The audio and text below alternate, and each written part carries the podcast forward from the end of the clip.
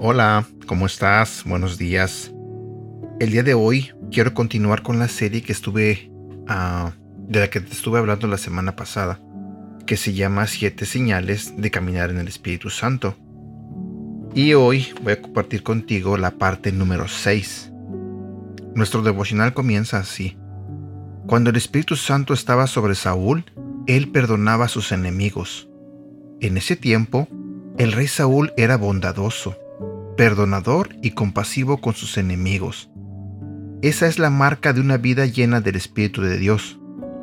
Pero más tarde, después de que el Espíritu Santo dejó su vida, Saúl trató de matar a sus antiguos amigos y familiares.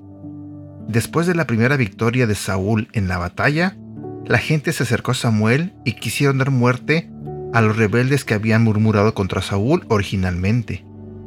Saúl los escuchó y les dijo que no hicieran daño a nadie. Ahora compare esto con el tiempo después de que el Espíritu de Dios se apartó de Saúl. Él hizo todo lo posible para matar a David, su propio yerno, un hombre valiente que a menudo arriesgaba su vida por él, persiguiéndolo durante 14 años. El Espíritu Santo nos ayuda a no reaccionar ante los comentarios o acciones adversas de las personas, sino a hacer una pausa y responder a la manera de Dios. Cuando el Espíritu Santo nos llena, Él nos ayudará a procesar los sentimientos negativos cuando seamos criticados, atacados e ignorados. Nuestra tendencia humana es luchar, defender nuestro nombre y participar en batallas que no son nuestras para pelear. Eso se llama reacción. Sin el Espíritu Santo reaccionamos al dolor causado por nuestros enemigos. Con el Espíritu Santo respondemos de la manera que agrada a Dios en medio de ese dolor. Oremos juntos. Espíritu Santo, reemplaza la noche dentro de mí con el día. Te lo pido en el nombre de Jesús. Amén. Versículo para recordar.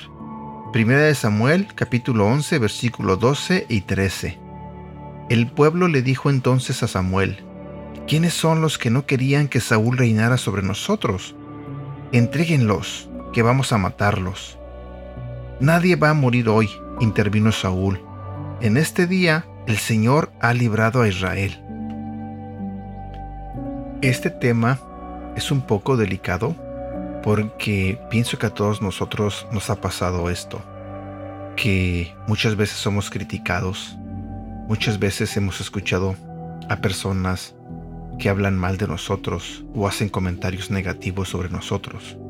Inclusive hay personas que sienten celo por nosotros, por las cosas buenas que hacemos o simplemente por la personalidad que tenemos.